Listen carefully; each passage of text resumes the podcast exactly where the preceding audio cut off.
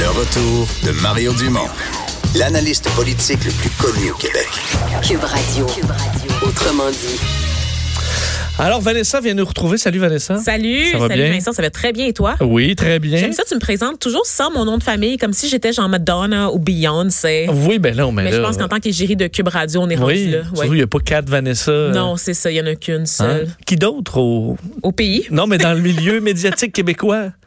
Euh, bonne question. Pilon. Oui, c'est vrai. Oh non. Ben là, Je on la voit moins un On peu. la voit pas. Alors, euh, c'est toi. Oui, c'est moi. you're je, the one. je prends le relais, fille. Et euh, on commence en parlant des, euh, des Canadiens. Enfin, on commence euh, comme euh, tantôt avec Jean-Philippe Bertrand en parlant des Canadiens. Mais là, les Canadiens qui sont accros à la musique en ligne. Oui, ben en fait, euh, je te parle de streaming de musique. Euh, c'est jamais autant euh, consommé de musique en ligne au Canada, euh, selon un rapport là, qui est sorti aujourd'hui par la firme, la firme Nielsen. Euh, les Canadiens ont écouté l'équivalent de 75,4 millions d'albums en 2019. C'est une augmentation de 15% par rapport à 2018. Et parmi les artistes qu'on retrouve, qui sont les plus populaires, ben il y a Shawn Mendes et également Céline Dion. Mais la chanson euh, la plus écoutée au Canada en 2019, selon toi, Vincent? Une chanson canadienne ou euh, toute catégorie? International Everything, baby. En, en 2019? Ouais. En 2019. Euh, attends, attends, je veux la deviner. je veux la deviner. Euh, c'est sûr que je le sais. J'ai juste 7 minutes pour faire ma chronique. Oui, là. je ouais. le sais, mais euh, euh, t'as pas une, juste un indice avant de le faire? Euh, Peut-être un. OK, ben là, je... Ah, c'est Old Town Road. Oui! Ah. Take my horse to the old town road. I'm gonna ride till I can't no more. I'm gonna take my C'était bon, horse to the Oh, on l'a old aimé town avec le remix avec Billy Ray euh, Cyrus surtout là. Donc euh, Old Town Road de Little Nas X euh, qui trône au sommet des écoutes en streaming au Canada. Et l'album le plus populaire lui c'est du côté de Post Malone. Cet artiste qui me fait vraiment très très peur. En fait Vincent je sais À jamais cause de ses euh, face tattoos? Je, je sais pas. J'ai l'impression qu'il est pas propre. J'avais un peu peur, mais depuis que je sais que c'est euh, que Mario Dumont est un grand fan, Mais non! ça me l'a dédouané que là, je le trouve super. Impossible! Écoute, je le trouve qu'il a l'air super sympathique. Alors, Mario maintenant. Dumont a sans doute contribué à faire booster les, euh, Oui. les écoutes de son album Hollywood's Bleeding. Euh, si m'apprends Ben oui, ça, il je est sais en Floride dans les jours, assurément. Post Malone, dans le fond. euh, C'est très intéressant. Je sais. ça. Dieu, maintenant, il je vois plus Post Malone du tout comme un bum avec des tatous dans le visage. Je vois juste, ah, c'est l'ami de Mario. hein. Wow, ok, d'accord. Ouais. Euh, Je suis, je sais pas comment, Hein? je sais pas si je vais me remettre de ça d'ici la fin de ma chronique. Euh, à part Céline Dion, Shawn Mendes, il y a aussi la pianiste Alexandra Streliski, qui est l'artiste québécoise qui s'est le plus distinguée en 2019, euh, puisqu'elle a vendu au total là, 33 000 exemplaires de son album Inscape, qui est paru en 2019, mais plus de 70 000 au total, là, incluant les ventes là, ailleurs que sur le streaming. L'instrumental, les- c'est rare, c'est de, de la musique classique, pas instrumentale classique.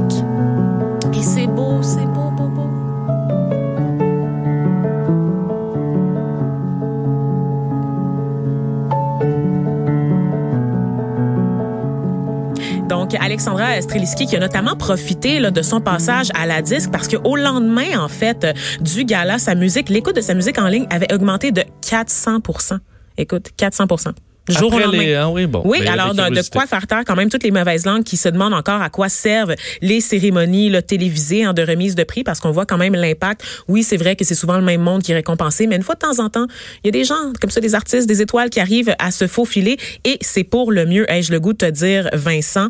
Euh, parmi les autres artistes là qu'on qu'on retrouve dans le palmarès des Canadiens, Lizzo, Post Malone, je le disais tout à l'heure, Billie Eilish, de même que le groupe coréen BTS Ah oui, qui BTS, euh, gagne écoute, des euh, adeptes partout en Amérique du Nord. Mais Alors, ils ont vraiment essayé de percer le- les États-Unis et ça a quand même pas marché. Non, ça fonctionne. Il était, ben non, il était là pour le New York Eve. Oui, oui, ils, ben, ils ont essayé de faire, ils ont fait Saturday Night Live, euh, mais je veux dire, tu vas aux États-Unis, puis ça joue pas euh, à radio en loop là, du BTS. Non, là. effectivement. Je pense qu'il y a encore une barrière psychologique euh, à part le Gangnam Style. On n'est pas encore prêt là, pour des chants, à la télé, à la radio. Pardon?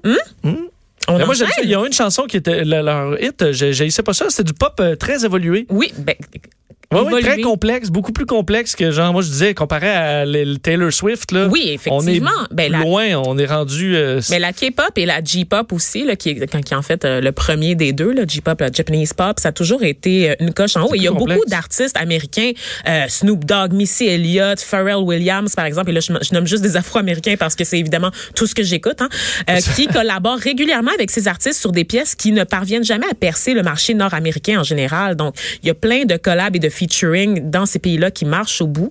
Euh, puis il travaille avec les plus grands, mais c'est juste que nous, on a encore cette barrière-là, je pense, au niveau du langage, parce qu'on a de la misère à écouter euh, autre chose que genre Despacito. tu sais. Oui, mais pour autre nous, chose on que de l'espagnol, c'est comme, oh, ça devient challengeant. Mais on est habitué Ah, c'est ça, mais on est habitué d'écouter de la musique qui n'est pas dans notre langue, les Américains moins. Ouais. Alors, euh, à part effectivement du latino temps Du temps. latino, ça Ouais. passe parce que c'est caliente. Maria, Maria. Voilà.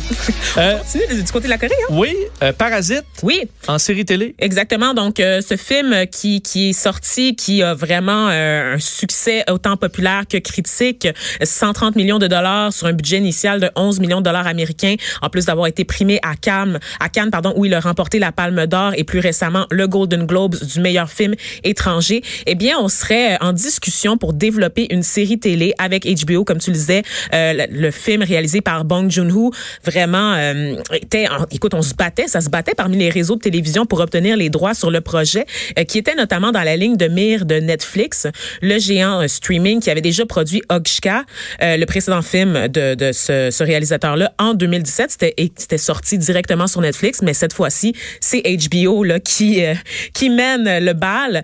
Et euh, un mot en fait sur Parasite que je vous invite à aller voir là, si c'est pas déjà fait. Euh, c'est un film d'auteur coréen super accessible pour le grand public.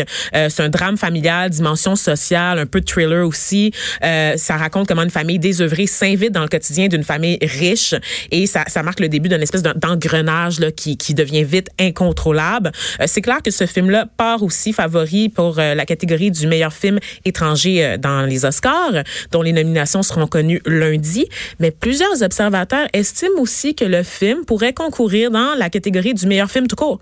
Et ça, c'est assez rare. C'est toujours un exploit pour un film étranger parce que les Oscars, ça reste quand même avant tout la grand-messe du cinéma américain.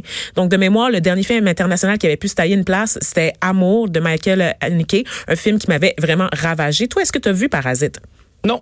T'as pas vu Parasite? Non. Je, le, je le recommande parce que le réalisateur, en allant chercher son prix là, du Golden Globe euh, euh, la semaine, en début de semaine, dimanche, a dit Je sais que pour plusieurs personnes, mon film, tu sais, ça, ça va jamais aller les chercher, mais il faut à un moment donné apprendre à passer cette barrière psychologique-là du, sous, du sous-titre. Oui, je pense qu'il disait, il disait ça aux Américains, pas Oui, à nous. Nous, ben, on est quand même habitués Je de. pense qu'à tout le monde en général, parce que tu sais, bon moi, euh, j'ai gravé dans certains milieux, puis là tout le monde a vu Parasite, mais tu sais, je sors un peu de ce milieu-là, puis les gens, tu sais, veulent pas toucher à ça. C'est quoi cette bibette-là un peu?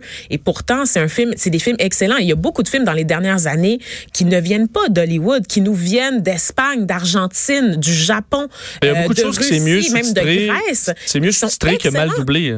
Oui, exactement. Alors oui, il faut pas s'empêcher. Il faut pas euh, s'empêcher. C'est, on apprend tranquillement à vivre là, avec les sous-titres. Là. Vous allez voir, là, faites le test. là. Tu t'en rends plus compte après un certain Ah temps, oui, qui ça. de plus en plus des séries, euh, justement, sous-titres. Ceux qui parlent pas anglais, sous-titres, puis Oui. ça marche, puis en plus, ça te développe l'oreille le tranquillement. comprend encore un peu encore, mais les gens, des fois, ils ont peur d'aller vers une langue étrangère. Mais moi, je dis, allez-y, vous passez à côté d'œuvres extraordinaires, sinon. Euh, un euh, qui prouve que la- le génie et la folie, souvent, ça se, ça se rapproche. hein. C'est le cas un peu d'Elon Musk. Et euh, il a fait jaser cette semaine parce que euh, lui et sa, sa, sa compagne. Oui, ça serait plutôt Madame Musk qui aurait Oui. fait jaser, je pense, Oui. puisque c'est elle qui porte la vie. Mais c'est que je la connais très peu, Grimes. Ah, la chanteuse Alors, Grimes. Qui est-elle? qui a déjà habité longtemps à Montréal. Hein. Euh, elle a annoncé ce mercredi, là, donc hier, qu'elle était euh, enceinte sur Instagram.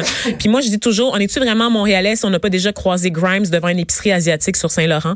C'est la question que je me Ah, Je pose. suis pas montréalais. ouais. Ah, c'est ça.